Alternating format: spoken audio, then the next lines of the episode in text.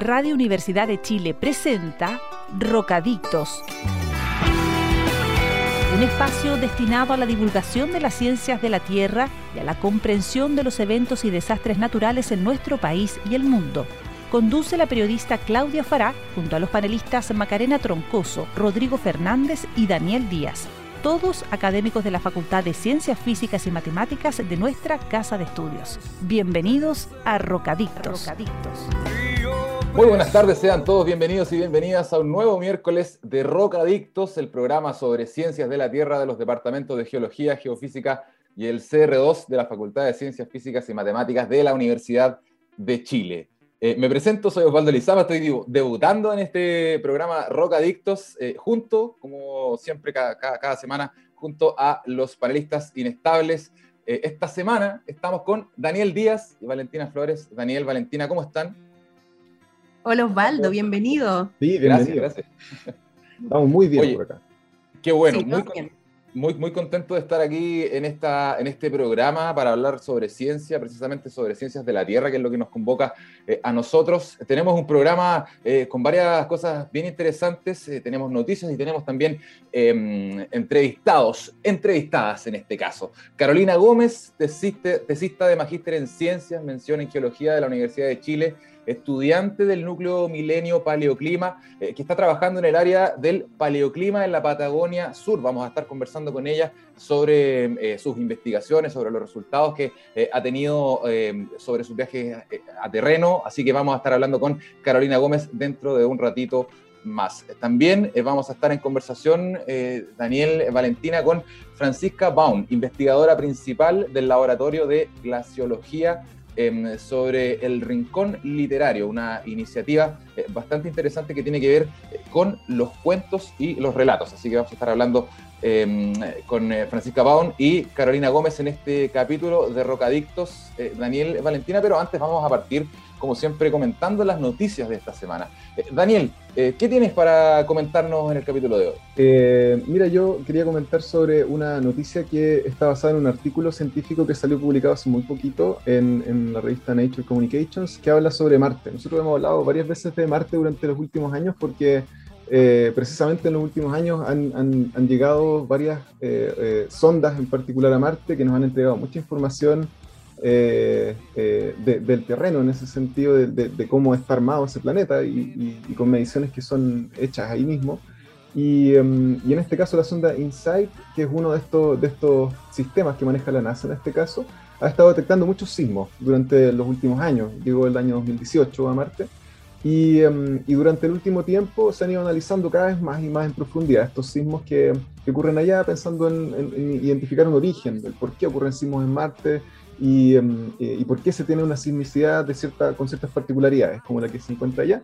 Em, y en este artículo que fue publicado hace muy poquito, durante marzo, se habla sobre la posibilidad de que algunos de los sismos que se pueden identificar en Marte estén asociados a magma, eh, a magma que se encuentra eh, bajo la corteza, más bien en el manto de, de Marte. Y eso es llamativo porque si bien uno de, ver, digamos, la superficie de Marte y, estudiar un poquito el, cómo está compuesto el suelo de Marte, uno puede saber que Marte tiene una, una, una, historia volcánica importante, pero es distinto saber que en, en la actualidad, digamos, eh, se, puede, se podría encontrar eventualmente magma bajo la superficie y podrían desencadenarse incluso algunas erupciones volcánicas en Marte en el futuro tal vez no tan lejano. Entonces, estas investigaciones o este análisis de la sismicidad de Marte que apunta a la presencia de magma es interesante por eso, porque nos puede adelantar un poquito que, que Marte tal vez no es tan así como pacífico y tranquilo como lo hemos visto, sino que puede tener en su superficie también actividad volcánica eh, importante y eso hay que seguir analizándolo. Así que eso es lo llamativo de la noticia.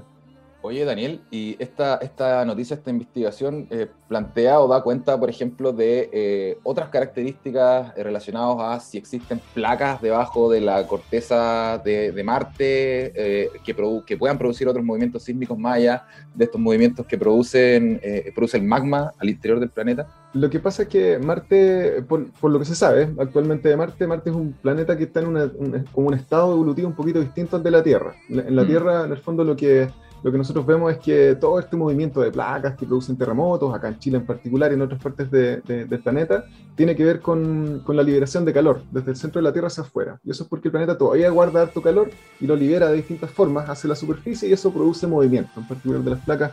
En Marte es distinto, el planeta parece estar bastante más frío, en, en un estado un poquito más avanzado que la Tierra, un planeta un poco más pequeño, y por lo tanto tiene, tiene una menor diferencia de temperatura entre su parte interna y externa, eso es lo que se piensa. Em, y por lo tanto tiene una capacidad menor de transportar calor y de mover entonces este planeta, de generar este movimiento que causa sismos. Pero se producen sismos igual por otras razones. Se producen sismos, por ejemplo, por compresión o dilatación termal que se produce en la superficie, o se producen también, ahora sabemos por qué, eh, tal vez, es una interpretación, pero tal vez se, se encuentre magma bajo la superficie y eso también tiene que ver con, con transporte de calor al final y con que este planeta no, como decía antes, no es tan tranquilo y tal vez no, no, no es tan frío como pensábamos y, y tiene una dinámica que, que es visible y, medible con instrumentos. Oye, a propósito de eso, no sé si vieron la serie Marte en Netflix.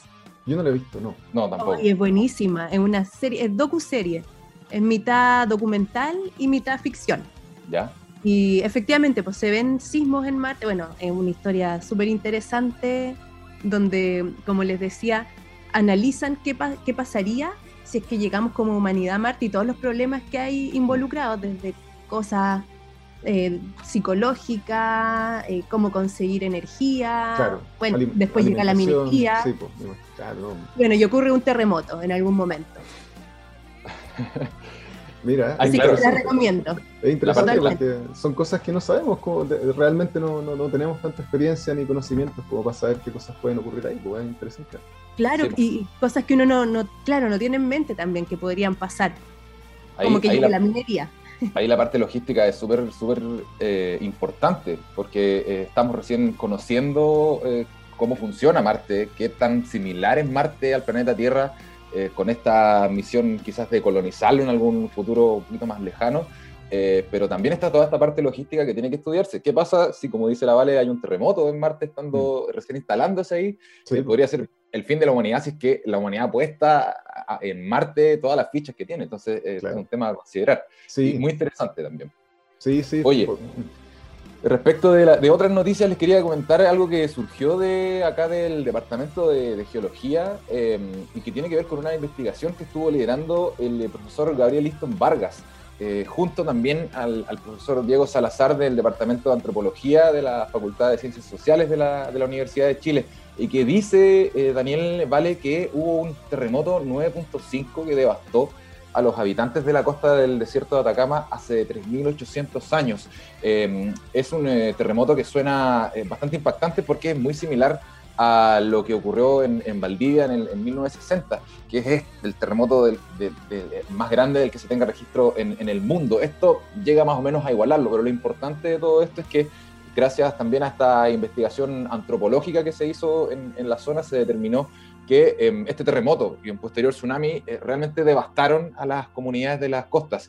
Se estima, muchachos, que hubo eh, un éxodo importante o una mortalidad importante dentro, dentro de las comunidades porque durante un periodo de mil años más o menos, según lo que explicaba el profe Diego Salazar, em, no habían registros de poblaciones tan numerosas en esa zona, siendo que era una zona poblada y donde eh, los humanos explotaban eh, distintas vetas eh, de, la naturaleza para, sobrevivir. Así que es bien interesante lo que demuestra este estudio, em, que también tiene una patita en la actualidad eh, sobre cómo pensamos en los desastres. Hasta ahora no había registro de un movimiento telúrico tan fuerte como lo que, lo que, lo, que plantea este estudio en el norte de Chile. Ahora tenemos certeza de que ocurrió algo así em, y lo que, a lo que llaman los investigadores y este estudio en particular es a que los planes del Estado de Chile se hagan en pos de esta información, que se considere esta información para realizar planes de evacuación eh, en caso de que ocurra, esperemos que no, em, un movimiento de esta magnitud. Así que es bien importante este estudio. Eh, está en nuestro sitio web de geología, lo pueden eh, revisar. Em, ha aparecido también en la prensa bastante. van a enterarse ahí, bueno, en geología están todos los detalles de esto. También pueden leer el paper que estuvo publicado en la revista Science Advance, así que muy, muy interesante lo que lideró el profe Gabriel Easton Vargas. Sí, está súper bueno el artículo porque va mostrando distintas evidencias, bueno, desde el punto de vista antropológico, y del punto de vista también geológico y, muestra también cómo las comunidades en el fondo tienen que adaptarse o en el más que adaptarse, aprender a interactuar, ¿no es cierto?, con este tipo de eventos. El terremoto y posterior tsunami. Es super, está súper bueno el artículo un artículo muy, muy interesante, así que con ese artículo eh, hacemos eh, una pausa aquí en Rocadictos por Radio Universidad de Chile eh, y nos vamos a una pausa musical, lo hacemos escuchando Freeze Me de Dead From Above. No se vayan, ya volvemos.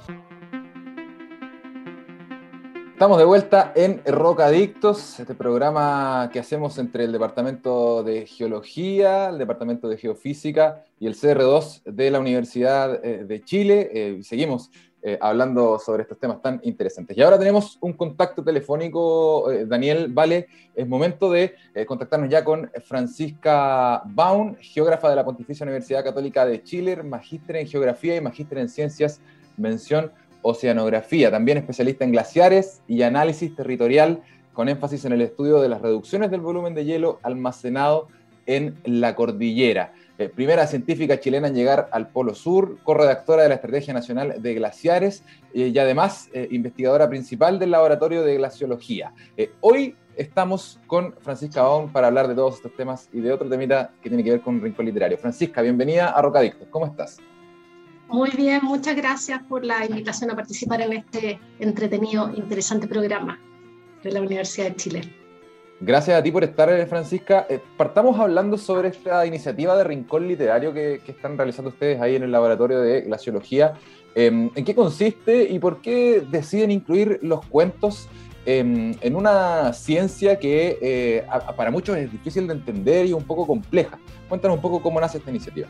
Claro, mira, la, bueno, nosotros, va a ser un poquito de historia muy breve, eh, el laboratorio de glaciología tiene larga historia, la verdad, eh, fue creado en el año 1997 eh, por el glaciólogo Andrés Rivera, académico del Departamento de Geografía de la Universidad de Chile, de la Casa de Bello.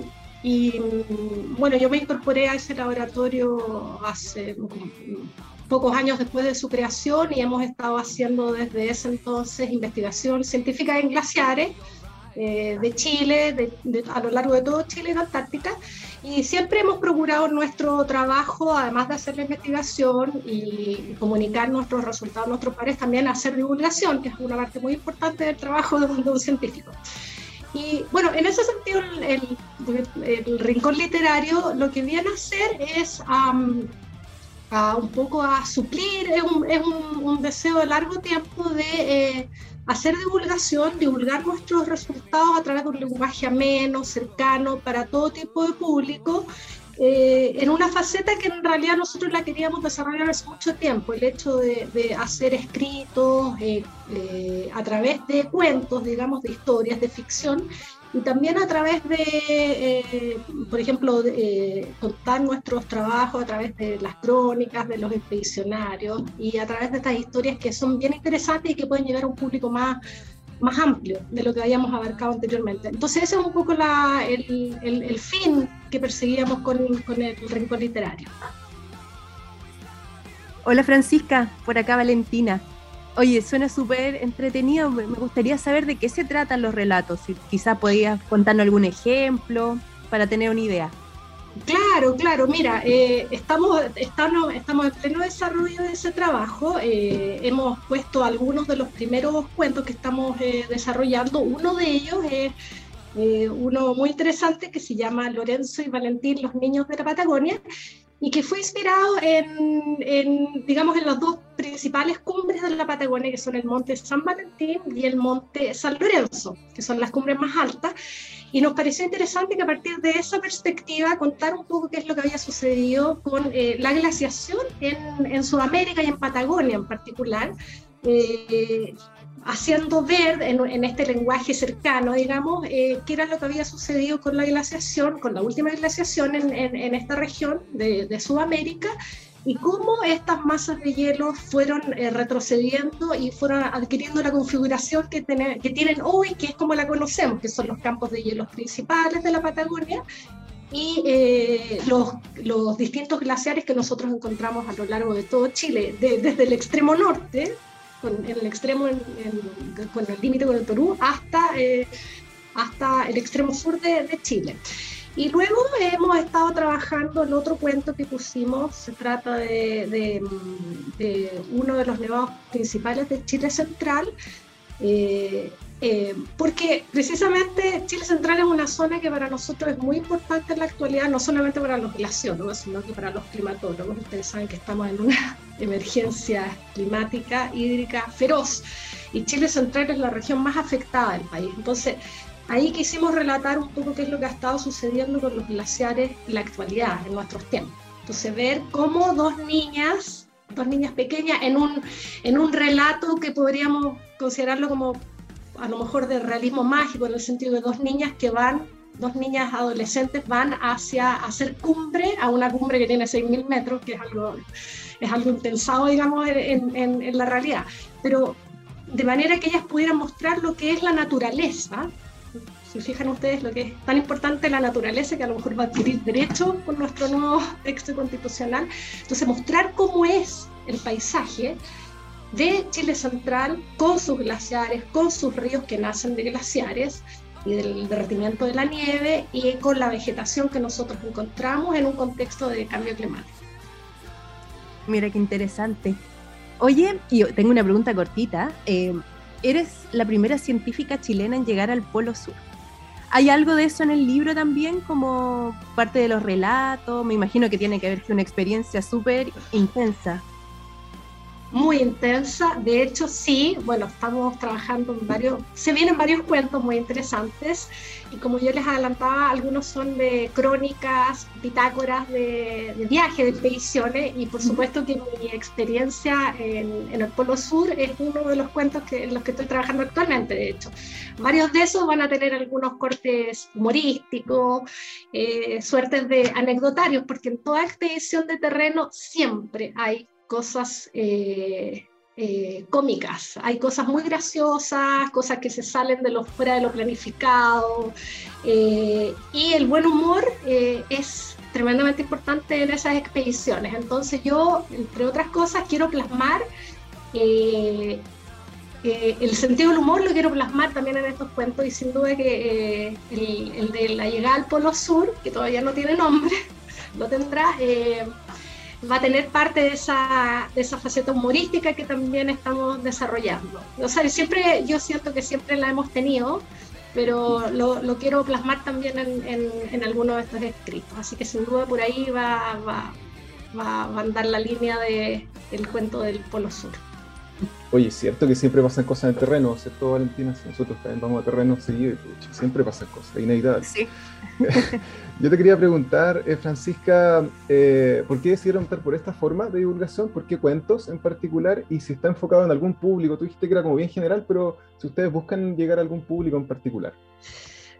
Sí, mira, yo, yo siento que esto... Eh, como que capta la atención. Eh, mira, inicialmente estos cuentos, como te digo, de Emilia, Rocío y el Nevado de Juncal, por ejemplo, que es el último que, que subimos, eh, uno podría pensar inicialmente que podría atraer solo a niños, pero la verdad que yo los he escrito de una manera en que pueda ser de diferentes formas, que un niño o que tal vez un papá que sea montañista, que sea escalador, eh, lo quiera leer junto a su hijo antes de irse a dormir, o tal vez simplemente una persona que le gusta la montaña, eh, que sea, puede ser un glaciólogo, puede ser un climatólogo, un geofísico como ustedes, o, o, o una persona que trabaje fuera de las ciencias, eh, de cualquier ámbito de, la investigación científica, puede ser una persona que trabaje en, una posición de gobierno, o sencillamente cualquier persona que esté interesada en eso eh, puede leerlo. Yo, yo lo hice de esa manera, de que convoque a un público amplio y en ese sentido los cuentos, eh, van a haber cuentos que pueden tener un corte un poquito más infantil, pero va a haber, otros definitivamente que van a ser más para público quizás un poco más, más adulto en el sentido de expresar o eh, contar cosas que experiencia de terreno que a lo mejor puede ser para un público que lo pueda entender mejor si es, si es, un público más adulto. Entonces, la verdad es que eh, es para, para cualquier persona que se interese por la naturaleza. Y yo creo que la naturaleza ahora está interesando cada vez más transversalmente a, toda la sociedad. Yo creo, Francisca, que habemos varios interesados ya en, leer algunos de estos cuentos. Cuéntanos un poco dónde eh, se pueden encontrar, cómo se puede acceder a ellos, eh, para la gente que nos está escuchando en la radio. Sí, bueno, eh, siempre los invito a, revisar nuestro portal glaciología.cl slash rincón literario, slash rincón guion bajo literario. Ese, es el enlace directo para acceder a los cuentos pero si ustedes entran a glaciología.cl eh, también es importante, después pueden seguir con, lo, con el rincón, pero eh, los invito a revisar la página porque estamos continuamente poniendo noticias interesantes que están sucediendo, noticias relacionadas con glaciares y con temas climáticos en general. Eh, estamos poniendo siempre información, publicaciones, bueno, para público más especializado o, también documentos técnicos, también hemos puesto muchas imágenes, tenemos un glosario, eh, por si alguien quiere entender un poco más. Eh, se pueden descargar, perdón, se pueden descargar todas las publicaciones, siempre haciendo mención a la fuente. nuestro objetivo siempre es difundir y, que, todos puedan acceder a, publicaciones, a las publicaciones que tenemos allí. Eh, así que por favor ustedes siéntanse libres. Y nosotros también estamos muy asequibles a responder preguntas eh, en relación a, todo lo que tenemos en, la página eh, y procuramos que, que, todos puedan leerlo y toda la información respecto a nuestros aportes que han sido, por ejemplo, a la ley de, la, a la ley de protección de glaciares, también, por ejemplo, tenemos el texto Ahí, en fin, eh, hay mucha, mucha información. Nos pueden seguir también a través de nuestras redes. en Instagram es Glaciología. Yo también tengo también Instagram Francisca-Baun. Eh, eh, también en Twitter estamos como Francisca Baun. Somos, yo y Andrés Rivera somos los investigadores principales del laboratorio eh, en asociación también con una consultora, eh, Austral, que está basada en Valdivia. Ahí es donde nosotros eh, trabajamos y hacemos asesorías en, temas de ciencias de la Tierra, geociencia, eh, con énfasis en glaciares, pero asociado con otros componentes del medio ambiente. es súper fácil, glaciología.cl, se meten ustedes a la página y les va a aparecer al tiro el tema del de, el rincón literario. Hay dos cuentos eh, Lorenzo y Valentín, los niños de la Patagonia, y Emilia, Rocío y el Nevado de Juncal, que es este otro cuento del que nos estaba hablando Francisca Baum, investigadora principal del Laboratorio de Glaciología, sobre este rincón literario y sobre también el trabajo que realizan ahí en el laboratorio. Francisca, muchas gracias por este contacto con Rocadictos. Eh, te mandamos un gran abrazo, que tengas una buena semana. Muchas gracias a ustedes también. Chao, chao. Chao. ¿Sabías que el potencial geotérmico de Chile alcanza los 40.000 megawatts? Sí. Chile es un país que perfectamente se puede descarbonizar sin necesidad de grandes extensiones solares o eólicas. La solución está bajo nuestros pies. Conoce más el Centro de Excelencia en Geotermia de los Andes ingresando a www.sega-uchile.cl.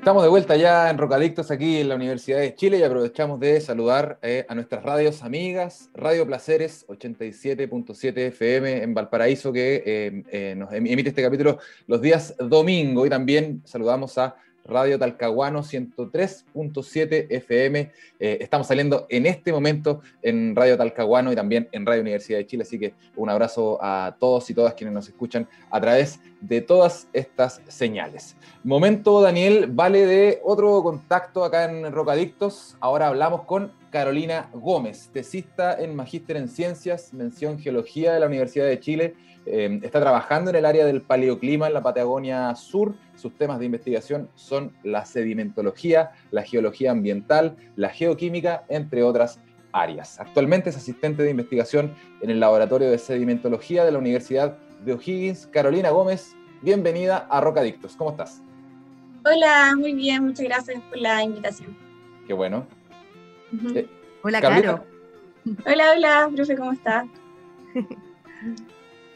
Oye, Carolina, cuéntanos un poco sobre estos estudios que has realizado en la Patagonia respecto del clima. Em, es muy interesante lo que pasa, lo que pasa allá. Cuéntanos un poco eh, cuáles han sido los principales estudios que has realizado y qué es lo que has aprendido durante este tiempo estudiando la Patagonia.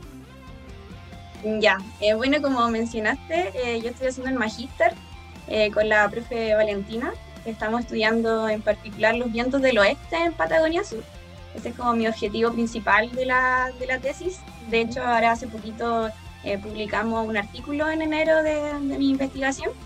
Entonces, estudiamos eh, los vientos del oeste a través de estaciones meteorológicas y también eh, reanálisis y modelos climáticos para entender un poco su comportamiento en el pasado. Y la verdad que he aprendido bastante porque como, bueno, yo soy geóloga, todavía no me titulo, estoy haciendo mi doble titulación pero es un área interdisciplinaria, la verdad, entonces he tenido que aprender bastante del clima, ¿cierto? De eh, meteorología, como de la ciencia atmosférica. Así que ha sido, eh, la verdad, eh, muy bueno aprender de, de todas estas ciencias como en conjunto, la verdad. Excelente. Oye, Caro, como para contextualizar un poco y contarle, ¿no es cierto?, a los auditores y auditoras eh, hablaste de los vientos del oeste, pero ¿cuál es la importancia de los vientos del oeste en el clima, sobre todo de Patagonia? Ya, eh, los vientos del oeste, como en palabras muy sencillas, son como un cinturón de vientos que pasa eh, por entre los 30 y los grados, entre los 30 y los 60 grados de latitud sur más o menos, como por Patagonia, y vienen cierto desde el oeste hacia el este y tienen ahí eh, variaciones de intensidad, también se, se, mueven a lo largo de las latitudes. Entonces eh, son importantes en el clima porque pueden controlar, por ejemplo, eh, las precipitaciones en Patagonia Sur. bueno, es conocido, ¿cierto? En el sur que hay vientos fuertes, ahí por, el, por Puerto Natales, ¿cierto? Por Torres del Paine. Y la verdad que cuando uno va para allá es impresionante la intensidad o, lo fuerte que son estos vientos, por ejemplo, para las carpas, cuando van a acampar, ¿cierto? Los turistas y, todo eso. La verdad que son eh, bastante eh, importantes, sobre todo por la estacionalidad que tienen durante el año. Eh, y Carolina, eh, en este caso, ¿por qué, o sea, cuál es el objetivo de estudiar eso, esos vientos en particular? ¿Qué es lo que ustedes, digamos, andan buscando detrás del estudio de, estos, vientos? Ya, eh, bueno, el objetivo principal es intentar reconstruir estos vientos en el pasado. La verdad que es una variable, el viento es súper complicado entenderlo como en el pasado porque no tenemos como registros en el pasado, así como hace, no sé, hace 100 años, por ejemplo, eh, sobre todo en, en Patagonia, eh, tenemos algunas estaciones meteorológicas, pero que tienen muy pocos datos. Por ejemplo, yo estudié estaciones que tienen, eh, no sé, como 5 años, 3 años de datos. Entonces, lo que nosotros queremos es intentar reconstruir estos vientos más allá de esa escala temporal. O sea, por ejemplo, 10 años, 40 años, 50 años a través de eh, modelos climáticos, a, través de reanálisis. Carolina, eh, no sé si lo tienen identificado, eh, ¿de dónde vienen estos, estos vientos del oeste? Me imagino que del mar, pero ¿dónde se, originan específicamente y cuál sería como la causa de, que estos vientos lleguen de esa forma también al continente, en esa parte también? Ya, lo que pasa es que ¿cierto? tenemos el planeta Tierra y los vientos como que se distribuyen a lo largo del, del planeta generalmente como especies como de celda, van girando como una especie de celda, entonces se originan en, en el, por ejemplo, en la línea de Ecuador y a través de celda van, van viajando hacia el sur y así eh, a través de, de, las latitudes. Entonces, eh, en particular, justo en, entre los 30 y los 60 grados de latitud sur, no existen eh, continentes que frenen estos vientos. Entonces pasan por todo el océano con una intensidad súper fuerte y llegan, por ejemplo, a Patagonia Sur con todo ese, eh, con todo ese trayecto, ¿cierto? Agarrando velocidad y chocan con, con, Patagonia Sur con una fuerte intensidad. Entonces, por eso son bastante importantes en el hemisferio sur, porque en Patagonia es uno de los pocos sectores en donde podemos tener registro de estos vientos. Caro, ¿nos podrías contar un poco? Bueno, porque una de las cosas, ¿no es cierto?, eh, como que dificulta el estudio de los vientos del oeste es la falta de datos, como decías tú. ¿Qué otras dificultades tuviste durante este estudio? Eh, bueno, principalmente eh, las estaciones meteorológicas que estudiamos, porque eh, nosotros estamos estudiando la parte, como el núcleo central de este, este cinturón de viento, es donde se sitúan los vientos más intensos de este cinturón de viento, que es como cercano a, a Puerto Natales, con latitud de 51 grados en específico. Entonces, justo en esa latitud ahí existen como 15 estaciones meteorológicas que no presentan datos de, viento, solo tenían, por ejemplo, precipitación, temperatura. Entonces eh, encontré tres estaciones que tenían eh, datos de viento, pero eh, solo cuatro años, cinco años. Y bueno, eso también lo asociamos a que Patagonia también tiene condiciones australes, por lo tanto igual es difícil, ¿cierto?, el acceso a, a estas estaciones meteorológicas ¿cierto? Cerca de Torres del Paine igual eh, es complicado, ¿cierto? Eh, llegar a estas zonas y tener una estación meteorológica. Además, eh, tuve problemas por el tema de la topografía que existe en Patagonia. Entonces, podrán imaginar que si tengo una estación, por ejemplo, en el cerro o otra estación que está entre medio de un valle, van a tener condiciones distintas porque tenemos estos cerros que van obstaculizando el, paso del viento. Entonces, había que considerar ciertos, varios factores para estudiar eh, los vientos en, en, esa zona. Estamos, hablando con eh, Carolina Gómez, tesista, eh, tesista de Magíster en Ciencias, eh, sobre este estudio que he realizado de los vientos del oeste en la Patagonia. antes de irnos a la pausa, Carolina, Em, cuéntanos un poco sobre cómo es estar en terreno. Em, algo que yo no soy científico, se me hace muy entretenido salir a terreno, pero también debe haber mucho trabajo y enfrentar estas condiciones adversas. Cuéntanos un poquito cómo fue en particular ir a terreno para hacer este estudio. Eh, sí, justo en enero pudimos ir a, a terreno con, con el equipo, con la profe Vale y con otros investigadores eh, la verdad que igual tuvimos complicaciones por el tema del COVID, ¿cierto? Eh, teníamos planificado el terreno antes, pero no lo pudimos hacer por, por la pandemia. Pero eh, ya cuando estuvimos allá, la verdad que primero hay que prepararse bastante bien para las condiciones climáticas de Patagonia, porque no sabemos si va a llover, ¿cierto? Si, si va, los vientos van a ser intensos, bien fuertes, porque justo fuimos en, en, la época de enero, donde los vientos en general en el verano son más fuertes. Entonces eh, tuvimos que tener precauciones, por ejemplo, con, con, la camioneta. De hecho, cuando arrendamos la camioneta, la persona nos dijo, así tengan cuidado con, con las puertas porque se pueden eh, cerrar fuerte o puede ocurrir ahí algún, claro, cortar los dedos, algún percance. Así que teníamos que tener bastantes precauciones con eso. Y ya al momento de, de, llegar al lago, porque nosotros estudiamos eh, un lago que está situado en, cerca de esa latitud, cerca de Puerto Natales, eh, queríamos ver los sedimentos, ¿cierto? Vimos un, perfil cerca del lago para entender más o menos lo que está ocurriendo alrededor, igual de la depositación. Así que, no, súper entretenido. Además que también fuimos con eh, otro investigador que nos enseñaba depósitos volcánicos. Entonces, eh, es como una mezcla, la verdad, de conocimientos que uno va totalmente a aprender allá eh, a terreno, con esa disposición. Eh, es Carolina Gómez, tesista de Magíster en Ciencias, conversando con nosotros acá en Rocadictos sobre este estudio de los vientos del oeste en la Patagonia. Em, vamos a hacer una pausa musical, Daniel Vale. vamos a escuchar a Coldplay con su canción Speed of Sound y ya volvemos con más acá en Rocadictos. No se vayan. Estamos de vuelta ya aquí en Rocadictos por Radio Universidad de Chile, conversando con Carolina Gómez, tesista de Magíster en Ciencias, eh, mención en Geología de la Universidad de Chile, que estaba trabajando en esta investigación eh, de los vientos del oeste en la Patagonia.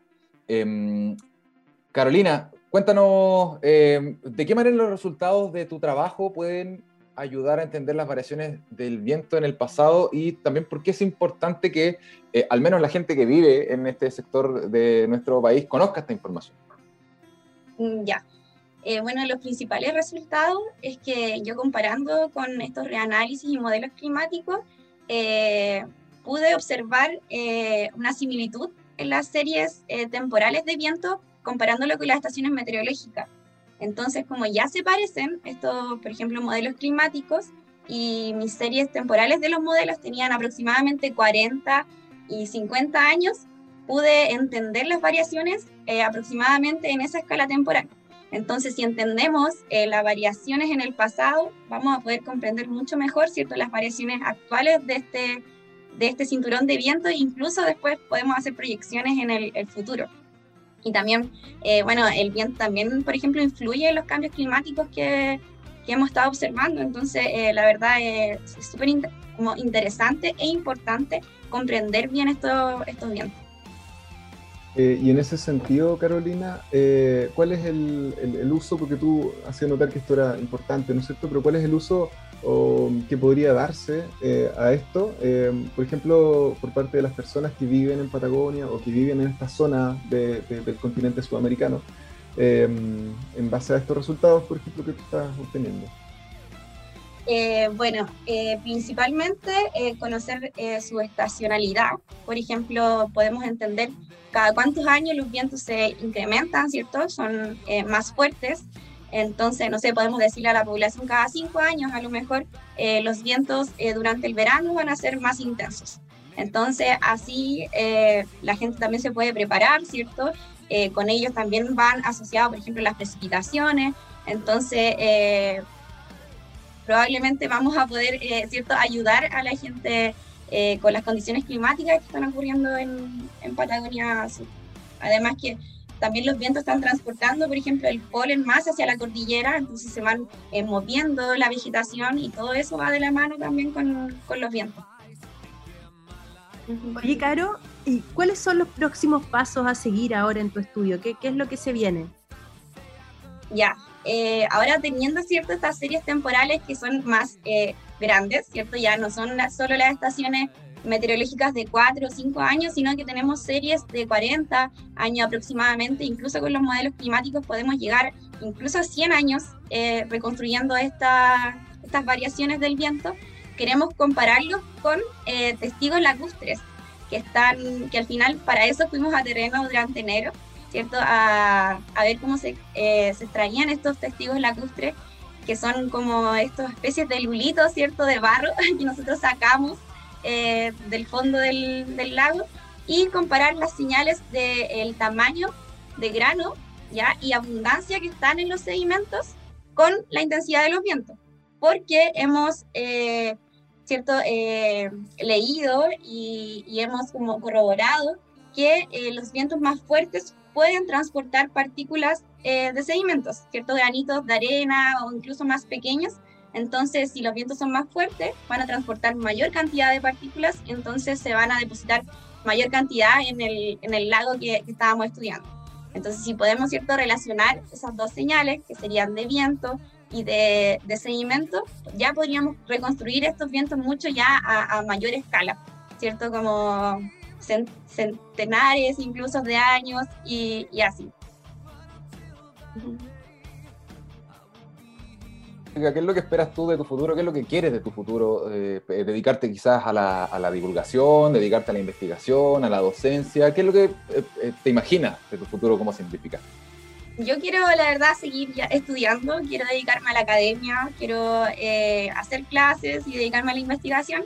Así que pretendo hacer un doctorado próximamente, ya después de titularme eh, de magista, porque ya me queda poquito, la verdad. Pretendo en los siguientes, ya el siguiente mes o los siguientes meses eh, titularme y luego postular a, las becas de DANID y CONICIT para continuar con el doctorado con la profe Valentina.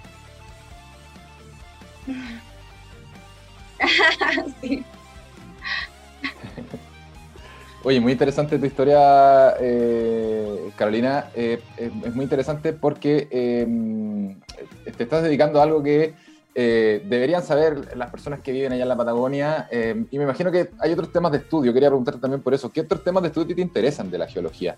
Más allá de este estudio en particular que tiene que ver con lo que pasa en la Patagonia, me imagino que hay otras cosas que no sé si las has estudiado o deseas estudiarlas.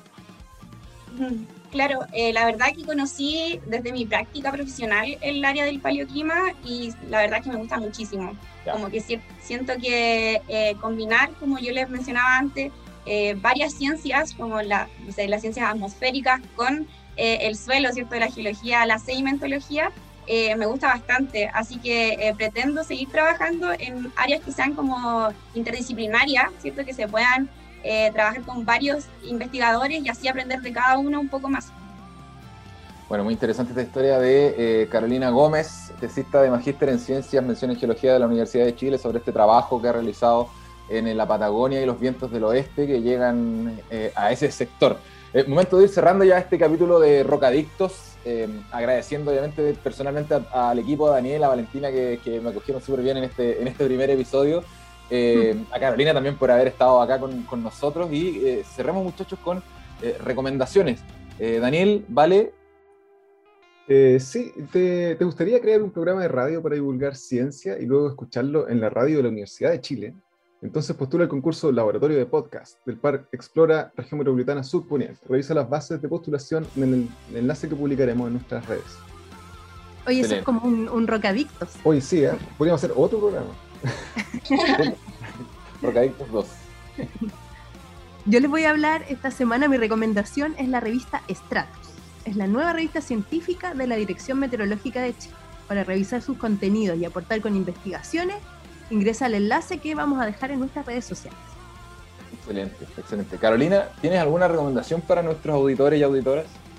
Sí, les tengo una recomendación de un libro donde yo aprendí un poco de ciencia atmosférica, que me la recomendó en su momento la profe Maisa del Departamento de, Geofísica. Y eh, el libro se llama...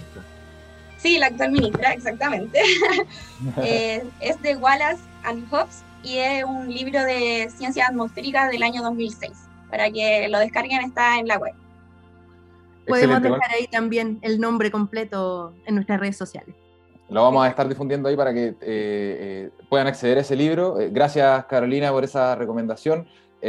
así despedimos este capítulo de Rocadictos aquí en la Radio Universidad de Chile. Nos reencontramos nosotros el próximo miércoles en otro capítulo de Rocadictos, anunciando, muchachos, qué va a pasar la próxima semana. El tema de la otra semana es dónde están los volcanes submarinos en Chile. Bien interesante, así que para que prendan la radio eh, Universidad de Chile y nos puedan escuchar. Em, que tengan una gran semana, muchachos. Daniela, Daniel, Valentina, em, nos reencontramos la próxima semana. Que estén muy bien. Muchas gracias. Chao, chao. Chao, chao, chao.